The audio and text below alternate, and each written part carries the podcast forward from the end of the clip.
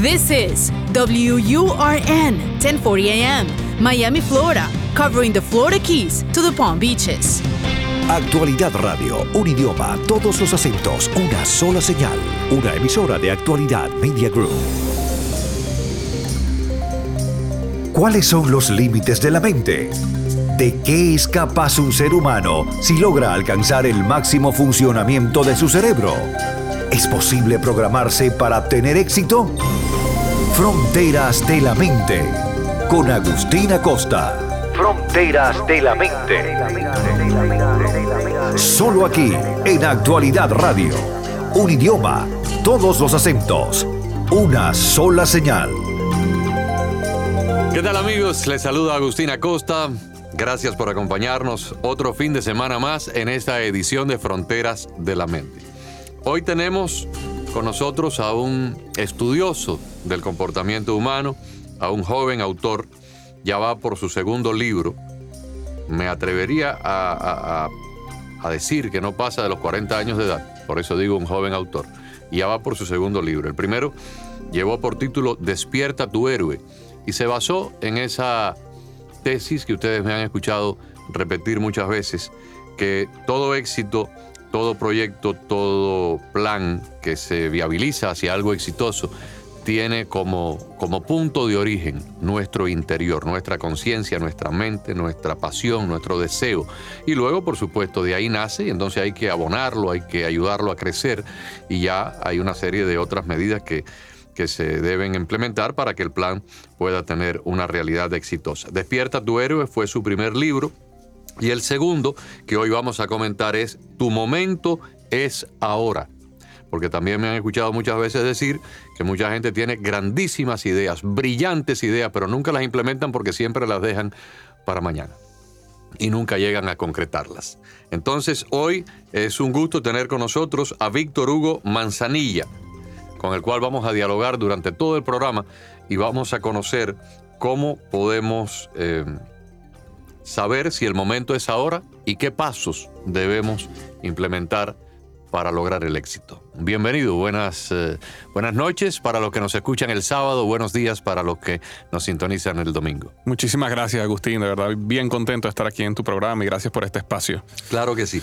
Yo debo haberme leído no menos de 50 o 60 libros sobre motivación, conducta, éxito, herramientas para el triunfo y demás. Me llamó mucho la atención el libro tuyo porque tú planteas algo que ha sido quizás un ingrediente recurrente casi en todos los fines de semana de este programa y es la parte interna con la parte externa, la interconexión de ese mundo misterioso que todavía yo creo que los psiquiatras y los, y los psicólogos no entienden ni en una décima parte, que es la conciencia, es el pensamiento pero que va más allá de la conciencia del pensamiento, que tiene una interconexión hasta con la inteligencia universal, que para muchos es Dios y para otros, como Einstein y demás, agnósticos, pero era una inteligencia superior universal. Tú planteas en tu libro que hay tres etapas.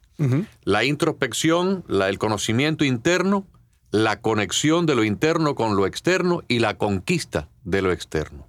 Definitivamente, sí, porque fíjate, cuando yo eh, decidí escribir este libro, Agustín, eh, yo estaba reflexionando acerca de mis experiencias y me di cuenta que la mayoría de las personas no necesitan más conocimiento.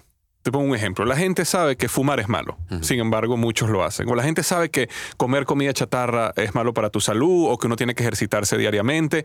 Es decir, el saber, el conocer no es lo que hace que uno esté sano o que uno camine el camino que uno quiere vivir, sino que existía algo que como tú lo llamas, a veces hasta más poderoso que nosotros. Nosotros muchas veces hasta nos saboteamos a nosotros mismos. ¿Qué está pasando? ¿Por qué me siento triste en un momento que debería sentirme bien? ¿Por qué no tengo optimismo? O por, el contrario. Entonces, eh, en ese proceso de reflexión, yo dije, primero hay que aprender a conquistar lo interno.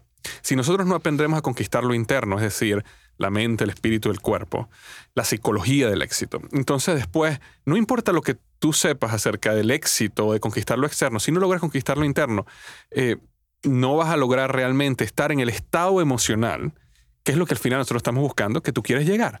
Cuando una persona a mí me dice, Víctor, yo quisiera ser millonario, realmente, si tú empiezas a preguntarle más y más y más, realmente esa persona lo que está buscando es un sentimiento de seguridad o, de, o de significancia, sentirse importante. Claro, poderoso y poderoso, seguro. Y seguro. Seguro, no depender de que mañana lo puedan despedir y quedarse al garete sin poder cubrir sus necesidades elementales. Correcto, correcto. Y, y, una persona te puede decir, no, yo, yo quisiera tener hijos o yo quisiera tener una pareja. Lo que están buscando es conexión y amor, es decir, un estado emocional, ¿verdad? Claro. Entonces, eh, al final es una emoción. Entonces, si nosotros aprendemos a conquistar las emociones, después no es que no vamos a salir a luchar por lo que queremos luchar, si tú quieres tener una familia, hijos, quieres llegar a tener cierta estabilidad financiera, pero al final no vamos a ser ese, como esa gran mayoría de personas que llegan a tener muchísimo éxito, llegan a tener familias hermosas, llegan a viajar por el mundo, llegan a hacer todo lo que muchas veces uno sueña tener, pero están llenas de ansiedad o depresivas o con angustia, porque al final lograron conquistar lo externo, pero nunca conquistaron lo interno. Entonces, por eso el libro pasa por ese proceso. Primero conquistar lo, lo, interno para después llegar a conquistar lo externo. Yo me atrevería a decir que de las dos conquistas, la más difícil es esa, la interna. Porque la conquista externa, a veces Dios te la pone hasta con atributos físicos. Por ejemplo, muchos peloteros que fueron muy brillantes de niños y luego fueron contratados por universidades o por equipos de grandes ligas en la República Dominicana, se destacaron y allá fueron los contratistas de los equipos americanos y los trajeron para acá y no sabían hablar inglés y apenas hablaban español, pero bateaban 60 honrones en una temporada y se hicieron millonarios o el individuo que adquiere los millones por un golpe de suerte, por una, una, lotería, o porque lo heredó de papá. Papá murió y le dejó 20 millones de herencia al hijo que... El, el triunfo de lo externo no necesariamente marca a la persona como exitosa. La persona es próspera, la persona puede ser rica, pero no necesariamente es exitosa. Muchas personas inclusive pueden tener una gran fortuna y luego perderla porque no la saben manejar. Exacto. El, el, el problema gordo, la dificultad grande, es la conquista de lo interno. Exacto. ¿Cómo se logra? ¿Cómo se inicia? Bueno, fíjate que lo primero es, tenemos que generar una conciencia de que existe. Uh -huh. Y eso es lo primero que yo trato de explicar en el libro. Nosotros somos seres humanos emocionales. Muchas veces nosotros decimos, bueno, hay un grupo de gente emocional, hay un grupo de gente racional. Al final todos somos seres emocionales y de hecho yo cuento la historia en el libro sobre este paciente que se llamaba Elliot, eh, bueno, el, el seudónimo que le colocaron sí. fue Elliot, donde él tuvieron que hacerle una, removerle una parte del cerebro por un tumor que tenía. Cuando le remueven esa parte del cerebro, le hacen todos sus exámenes de coeficiente intelectual y motos y exámenes motor y todo. Exacto. Perfecto. La, uh -huh. la, la, la, operación ha salido un éxito. Después se empiezan a dar cuenta que con el tiempo, Elliot se divorcia, por supuesto pierde a su esposa y su familia, los negocios empiezan a quebrar, eh, pierde todo lo que había logrado. Él era una persona muy exitosa antes. Y entonces, eh, en ese momento hay, hay, hay, unos psiquiatras que dicen, vamos a, vamos a, algo está aquí, vamos a empezar a estudiarlo, y se dan cuenta que ellos le habían extraído, cuando le sacaron el tumor, lo que se considera que en el cerebro es donde residen las emociones. La región de las emociones. Y lo Exacto. dejaron como si fuera un robot. Como si fuera un robot. Entonces dicen, este es el hombre perfecto, porque este es un hombre 100% racional y no tiene emociones. Cuando empiezan a estudiarlo, se empiezan a dar cuenta de que él no podía ni siquiera escoger firmar con un bolígrafo azul o un bolígrafo rojo. Él no podía escoger dónde ir a comer. Porque era una agonía. Era una agonía. Una agonía tomar una diatriba de cuál de los dos. Exacto. Se pasaba tres horas para decidir si se ponía una corbata verde o una roja. Exacto. Exacto. Y entonces la conclusión de todo este estudio es que nos, nuestras emociones son las que nos llevan a nosotros a tomar decisiones. Y también entendemos que nosotros somos lo que somos hoy por las decisiones que hemos tomado. Entonces, si las emociones son las que te llevan a tomar las decisiones y las decisiones son las que definen tu destino. El detonante es la emoción. El detonante es la emoción, uh -huh. que es causada por, si nos vamos un paso antes, es causada por la mente. Y al final, las emociones, si nosotros las desespiritualizamos un poco, son mayormente reacciones químicas hormonales que nuestro cerebro produce frente a ciertas situaciones. Entonces, cuando una persona está enamorada, eso es una reacción química en tu cuerpo. Cuando una persona tiene ansiedad, pero es una además medible. Medible. Se puede, se puede medir Las personas depresivas que tienen un problema de serotonina en el cerebro, correcto. Baja, baja niveles de neurotransmisores. Exacto. Entonces, cuando empezamos a estudiar un poco más el cerebro como tal, como órgano, nos empezamos a dar cuenta de que, existe, de que existen sinapsis, conexiones, que existe una regeneración cerebral, que existe... Hay una neuroplasticidad, neuroplasticidad. nueva que se, está, que se, está, estudiando ahora. Hay un científico americano llamado Joseph eh, Dispensa que ha hecho grandes estudios en el campo de la neuroplasticidad, pero con imágenes reales, o sea, le conecta electrodos a Ajá. una persona o lo somete a un MRI pero en tiempo real, y mientras el paciente está en el MRI, entonces eh, lo, inducen a, tener ciertas actividades cerebrales, por ejemplo, tocar un instrumento eh, o comunicarse en otro idioma, y ven en ese momento a través de las imágenes a color de lo que está ocurriendo en el cerebro, ven conexiones neuronales que no existían antes, que de pronto se están, se están haciendo, se, están, creando. Exacto. O sea, es como si esta habitación sola decide clonarse a sí misma y el edificio empieza a, crecer en dirección norte o en dirección sur o en, o en ambas direcciones por sí solo. Eh, Exacto. Eh, es, algo muy fascinante que hasta hace muy poco la neurología no consideraba de que el cerebro tenía esa capacidad creativa. De hecho, de hecho, exacto. De hecho, pensaban que tu cerebro se desarrollaba hasta un punto en tu vida y, después era simplemente Iba se, iban muriendo las neuronas poco a poco. Ahora, lo interesante de todo esto es, ok, si yo tengo la capacidad de generar procesos o, o, hacer que mi cerebro se regenere o nuevas conexiones se hagan o nuevos patrones neuronales se, sucedan, para que ese nuevo patrón esas nuevas conexiones generen las emociones que yo quiero que generen para mi plan de vida. Y ese es el plan, eso es lo que yo quiero ah, eh, expresar en el libro. Es decir, si tu plan de vida es ir del punto A al punto B y para eso tú necesitas optimismo, felicidad, eh, sentirte agradecido por la vida, porque te das cuenta que esos son los estados emocionales que te van a llevar donde tú quieres llegar, imagínate empezar a reprogramar de manera intencional tu mente para que mayormente tú sientas esos estados Lo puede emocionales. lograr el oyente común el ser humano promedio sin grandes conocimientos académicos o necesita ayuda profesional para lograrlo? Bueno, yo creo que va a depender de los extremos, ¿no? Por supuesto, una persona que tiene una fobia, este, a lo mejor necesita una ayuda profesional para poderla romper, pero definitivamente se puede hacer. Ahora, te pongo un ejemplo. Eh, la postergación es un problema universal. Cuando tú hablas de la gente de postergación, todos postergamos algo y todos dentro de nuestro corazón y mente sabemos de que, oye, hay algo que yo quisiera hacer, pero por alguna razón postergo. Eh, ese es mi gran problema, esa es mi gran espina clavada y mira lo que te voy a enseñar porque no pensé que, que ibas a tocar el tema, pero yo tengo en algún sitio, acá en el bolsillo, no lo encuentro ahora, pero tengo una lista y es como yo he logrado romper ese mal hábito. La lista es, desde que yo salgo de casa, yo apunto todo lo que quiero hacer, todo lo que quiero lograr.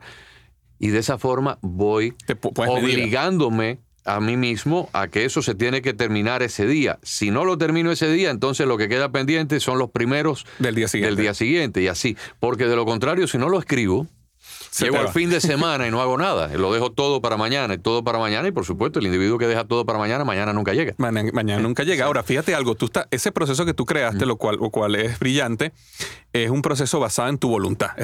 Ahora, imagínate. Y en el reconocimiento de que hay un defecto. Exacto. Ahora, imagínate que tú pudieras reprogramar tu mente al punto donde tú sintieras deseo de hacer algo que a lo mejor ahorita no quieres hacer. Vamos a suponer, yo, vamos a poner un ejemplo que es bien común, hacer ejercicio en la mañana. Una persona dice, yo me voy a despertar todos los días a las 6 de la mañana a hacer ejercicio porque yo lo necesito. Bueno, los primeros dos, tres días lo hace, ¿verdad? Pero llega el cuarto, quinto día y te paras y estás, calientico en la cama, puedes dormir una hora más y decides quedarte. Ahora, ¿qué es lo que está pasando ahí a nivel cerebral? Nuestra, nuestro cerebro, nuestra mente, básicamente está buscando siempre evitar el dolor o buscar el placer. El placer. Muchas veces nosotros pensamos que no, nuestro cerebro está diseñado para que tengamos acción. No, no. Nuestro cerebro lo que para quiere. la zona de comodidad, donde no lo moleste. Donde, no, lo moleste. Él quiere consumir la menor cantidad de calorías posible, ¿verdad? Él va a evitar dolor o él va a buscar placer o ambos. Entonces, ¿qué es lo que está pasando en tu mente cuando suena el despertador a las 6 de la mañana? Tu cerebro inmediatamente dice, ok, placer es quedarme aquí en la cama, placer aquí rico, caliente, ¿verdad? Y, pararme y salir a trotar, hacer ejercicio, duele, me duelen los músculos. Entonces él dice, no, mejor quédate, vamos a poster mañana lo hago. Todo eso está sucediendo en tu cerebro, ¿verdad? ¿Y qué es lo que hace el cerebro? Genera las emociones. ¿Cuáles son las emociones? Que te quieres quedar ahí, que te sientes como la emoción de, no te preocupes, si no troto hoy no hay problema, mañana lo puedo hacer. Ahora, ¿cómo tú rompes eso? Una de las maneras es que tú empiezas a pensar, empiezas a visualizar cuál sería el dolor y el placer, pero no del estancamiento, no de quedarte, sino de no hacerlo. Entonces, te voy a poner un ejemplo. Yo me pongo a reflexionar y yo digo, ok, si yo no salgo a trotar, diariamente, si yo no mejoro mi salud, ¿qué me puede pasar? Bueno, me puede pasar de que me dé una diabetes o que yo muera de un ataque al corazón joven. Y entonces yo empiezo a extrapolar a propósito. Okay, esto es un proceso donde yo me estoy lavando el cerebro yo mismo, ¿verdad? Yo empiezo a extrapolar y digo, ok, si yo me muero ahorita a los 38 años que tengo, que la, pegaste que tenía menos de 40, entonces yo tengo, yo tengo un hijo de 8 años, tengo una bebé de un año se quedan sin padre. Claro. Mi esposa se queda sin, sin, sin, eh, dinero, apoyo, sí, sin apoyo, está sola. Entonces yo empiezo a visualizar un estado de dolor por el no hacer ejercicio. Y por el otro lado empiezo a pensar en el placer. Ahora, si yo hago ejercicio, ¿cómo me siento yo? Con energía, con optimismo, me siento contento, me siento que puedo hacer todo lo que quiero hacer. Mi cerebro y mi mente está brillante, creativo, y eso me ayuda a tener más éxito en la vida. Entonces, cuando yo empiezo a visualizar y lo llevo a un estado emocional, es decir, lo visualizo tan claro que empiezo a sentir el dolor de dejar a mis hijos sin padre o el placer, entonces el cerebro empieza automáticamente a reprogramarse. Pero Y- fíjate lo que va a ocurrir después. Cuando tú lleves siete u ocho días haciendo el ejercicio diariamente por este acto supremo de disciplina y de perseverancia, el cerebro se va a convertir en medio adicto, al igual que se hace adicto a la heroína, a la cocaína o a la cafeína o al chocolate. El cerebro se va a empezar a ser medio adicto a las endorfinas que produce el ejercicio. Y llegará un momento en que cuando suene el despertador a las 6 de la mañana, el cerebro te va a decir a levantarse que hay que hacer ejercicio. Porque y yo lo vas a hacer de forma placentera. Exacto. O sea, vas a romper, vas a pasar de la A a la Z paulatinamente. Exactamente, porque y, y yo creo que la clave aquí, lo que me encantaría transmitirle, perdón, al oyente es que ah, para tú reprogramar el cerebro, mientras más intenso sea el estado emocional que tú puedes llegar, más rápido sucede. Eh, porque, por ejemplo, ¿cómo se forma una fobia? Una fobia en general se forma por un estado emocional muy fuerte. Por ejemplo, un bebé de un año está gateando y de repente aparece una cucaracha. Y el bebé para él una cucaracha es, es interesante, entonces Claro, se va a acercar a tocarla. exacto. De repente llega la mamá y, la, y ve al bebé y le grita ¡No! Claro, para el bebé eso es un Se shock asusta. emocional. Exacto. Algo sucede en su cerebro donde él conecta dolor con una cucaracha. Y después tiene 30, 40, 50 años y una cucaracha y se quiere lanzar por la ventana. Y Sí. tú dices, pero si una cucaracha no hace nada, pero es que no es lo, no estamos hablando de lógica, no estamos No, hablando no. de conocimiento, estamos hablando de una reacción que sucedió en un momento de in- alta Que, intensidad que ya, emocional. ya dejó una huella muy profunda que tiene consecuencias. Exacto. Exacto. Por eso una persona, por ejemplo, que a lo mejor no está haciendo ejercicio, decide vivir una vida donde come mal, de repente un día un médico le dice, este, tú tienes un problema en el corazón o tú tienes diabetes y de repente él visualiza o siente, me va a quedar, o, o le da un ataque al corazón y de repente él se da cuenta que su familia y ve y ve y siente el dolor de su familia porque hasta porque estuvo a punto de morir, esa persona cambia para siempre. Radicalmente, claro. Pero, pero no es que cambie por voluntad, no es que él está después, yo, no, sino que él cambió. Y ahora, como dices tú, tiene placer por comer sano, tiene placer por hacer ejercicio, porque fue un momento de alto estado emocional. Entonces, mientras más nosotros intencionalmente que podemos crear esos estados emocionales, que normalmente se logran a través de la visualización, eh, podemos reprogramar nuestra mente para que genere las emociones que queremos. Fíjate si es así. Yo he investigado mucho y de hecho he hecho cuatro o cinco programas de este, de este tipo sobre personas que han tenido una muerte clínica y han resucitado. Eh, personas que murieron en el quirófano, en una cirugía, o personas que murieron durante un accidente de automóvil, o personas que murieron durante un, un accidente vascular, eh, un, un ataque al corazón, y luego, después de 15, 20 minutos muertos, clínicamente muertos, donde no hay actividad cerebral ninguna, los eh, paramédicos o los cirujanos lo volvieron a resucitar. Esas personas tuvieron en el llamado más allá una serie de experiencias que fueron tan, tan, tan fascinantes para ellos y tan eh, incomprensibles, pero al mismo tiempo tan, tan ricas, que cuando regresaron, casi todos tuvieron una transformación radical de un instante a otro de su vida. Y los que habían llevado una vida de desorden, de infidelidad o de abuso doméstico, de consumo de drogas, en el momento en que regresaron a la vida después de la resucitación, cortaron por completo con todo eso, porque en el más allá tuvieron un chispazo de luz. Imagínate. Muy Y cambiaron, y cambiaron de un momento a otro, pero un cambio permanente, un cambio, Exacto. un cambio genuino. Exactamente. Sí, sí. Es, es, es interesantísimo cómo estos momentos de alta intensidad emocional lo cambian a uno Claro. para siempre. Uno- una de las cosas que yo hablo en el libro eh, acerca de la meditación, y no sé si eh, eh, lo has conversado aquí en el programa, pero em, una de las cosas para uno poder llegar a esos estados emocional de felicidad y plenitud es poderse enfocar en el ahora. Ahora, ¿qué sucede? La mayoría de las personas, y yo soy así. Vivimos en el pasado o en el futuro. O en el futuro, exacto, ¿verdad?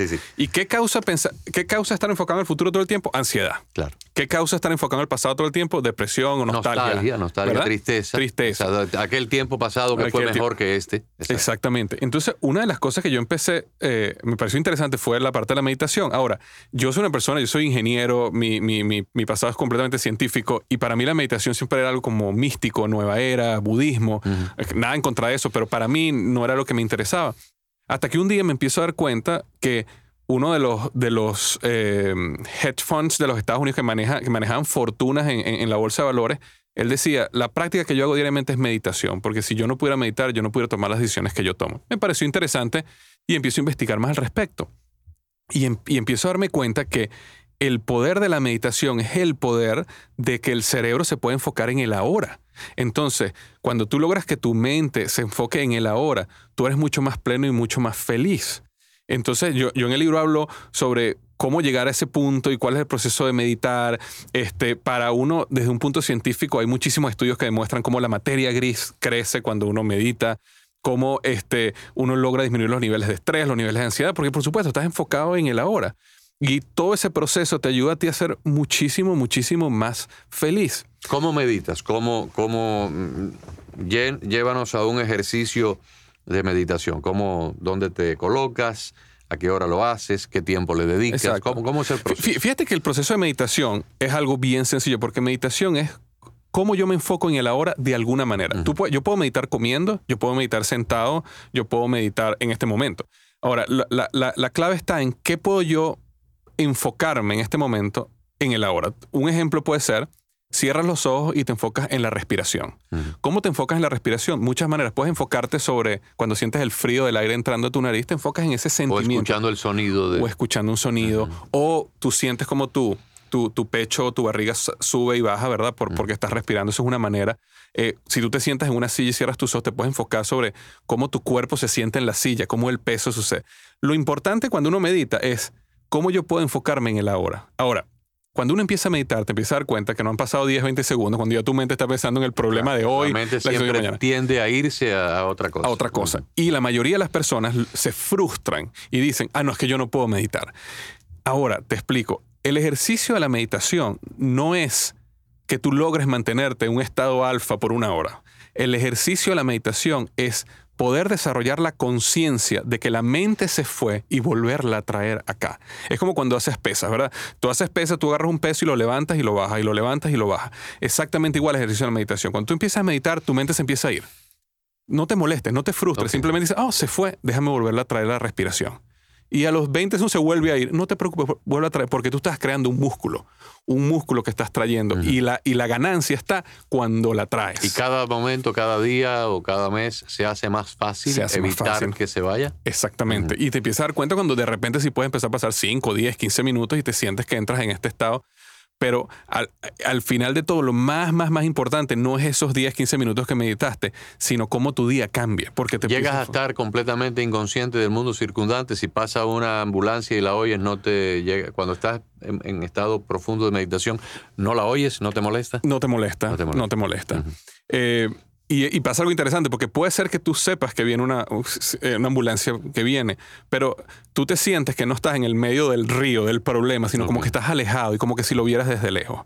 Eh, ahora, lo, más importante de todo este proceso es aprender, es poder enfocarte en el ahora. Es decir, yo estoy ahorita aquí contigo y enfocarme en este momento, no lo que va a pasar dentro de media hora o una hora. Entonces, cuando tú estás con tu familia, con tus hijos, puedes enfocarte en ellos en ese momento, no estás preocupado por el mañana.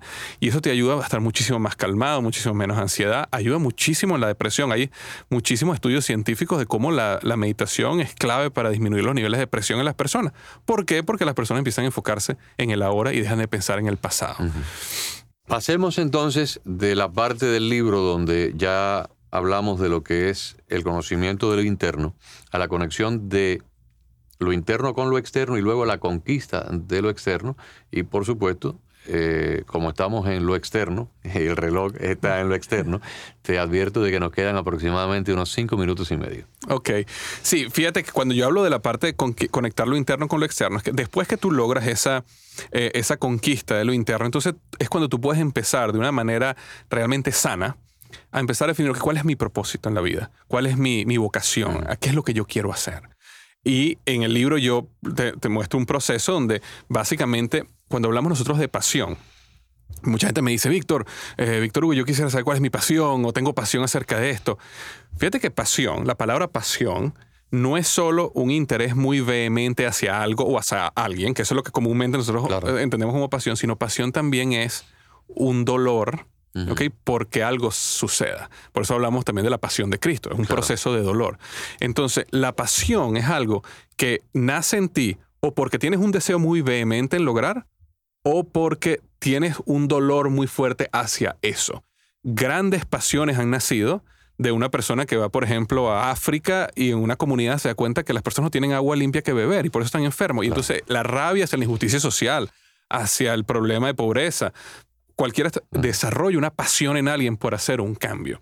Entonces es muy importante definir esa pasión y después que tú defines esa pasión, es bueno hacer el ejercicio acerca de cómo tú conectas esa pasión con tu habilidad. Es decir, yo soy bueno para hacer esto. Y si no soy bueno, me tengo que buscar a las personas que propicien los fondos y a los expertos que me ayuden a, a crear la, el proyecto. A crear el proyecto, exacto. Y lo tercero es, hay un mercado para esto. Claro. ¿Verdad? Porque para tú poder vivir de tu pasión necesita haber un mercado. mercado exacto. Y eso lo logras a través de empezar a, conectar esa pasión y esa habilidad con... Esta, hay personas dispuestas a pagar por algo. Y las herramientas para sacarle dinero al mercado, porque el mercado está ahí, pero si yo no sé cómo conectar el mercado con mi producto, pues falta, falta el eslabón perdido. Correcto, exacto. Entonces yo, yo voy por ese proceso en, conectar lo interno con lo externo, hablamos sobre hábitos, eh, porque al final los hábitos son los que definen el camino, porque es como poner tu, tu mente y tu cuerpo en, en, piloto automático. Y entramos en la parte de conquistar lo externo, donde yo básicamente hablo ciertas habilidades que yo creo que son importantísimas para que una persona tenga ya fuera éxito. Algunas rápido. Sí, me gustaría hablar, por ejemplo, empatía. Tú sabes que empatía es una palabra que de hecho viene del griego, que se llama empatía, que quiere decir este, sentir los sentimientos del otro. del otro. Exacto. Poderte poner en los zapatos, del otro. La empatía es un proceso clave para que tú tengas éxito.